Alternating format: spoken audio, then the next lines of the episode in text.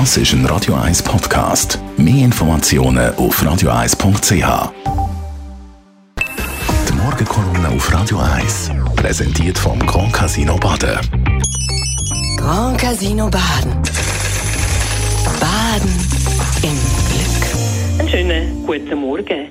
Diese Woche hat der Tagesanzeiger berichtet, dass die Winterthurer SP-Politikerin Sarah Akanji nicht mehr für den Kantonsrat antrete und als hauptsächlichen Grund gibt sie rassistische und sexistische Beleidigungen an, denen sie nicht mehr möchte ausgesetzt sein. Das hat mich betroffen gemacht. Ich habe selber in meiner langen Zeit als Politikerin vieljährige Zuschriften erhalten und auch Drohungen. Also habe ich ihr Interview gelesen, das sie gegeben hat zu diesem Thema und bin dann doch ab ihrem ersten Satz einigermaßen erstaunt gewesen.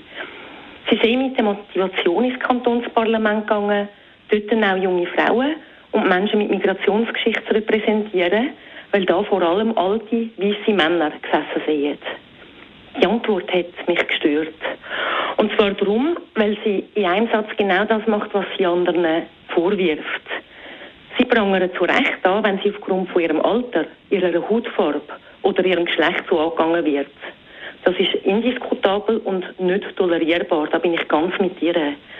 Dass sie aber in einem Satz eigentlich das Gleiche macht, finde ich nicht in Ordnung. Alte weiße Männer, also eine Schubladisierung aufgrund vom Alter, der Hautfarbe und dem Geschlecht. Das ist für mich nicht verständlich. Menschen gehören nie in eine Schublade, die nach Alter, Geschlecht oder Hautfarbe sortiert. Also finde ich es nicht okay, von alten weißen Männern zu reden und damit genau das zu machen, nämlich zu vermitteln, dass es eine Kategorie Mensch gibt, wo alle gleich sind aufgrund von diesen Merkmalen und ihnen damit Persönlichkeit und Vielfalt abzusprechen. Zumal die diskriminierende Bezeichnung ja immer wieder in gewissen Kreisen und bestimmten Zusammenhängen verwendet wird und durchaus negativ gemeint ist und sich auch in gewissen Köpfen als eine Art Findbild festsetzen tut.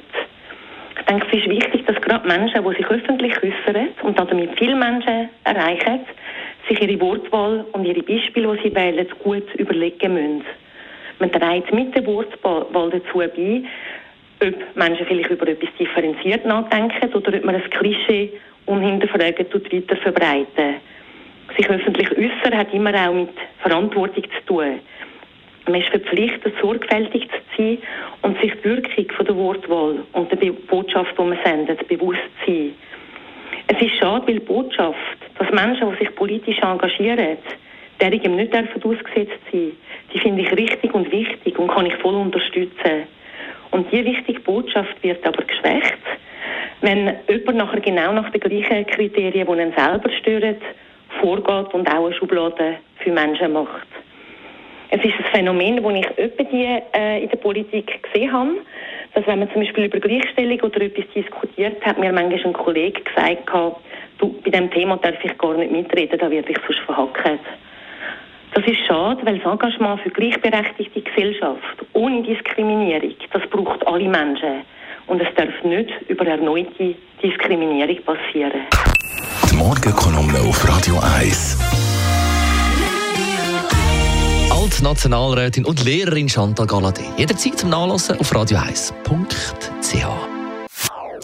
Das ist ein Radio 1 Podcast. Mehr Informationen auf radio1.ch.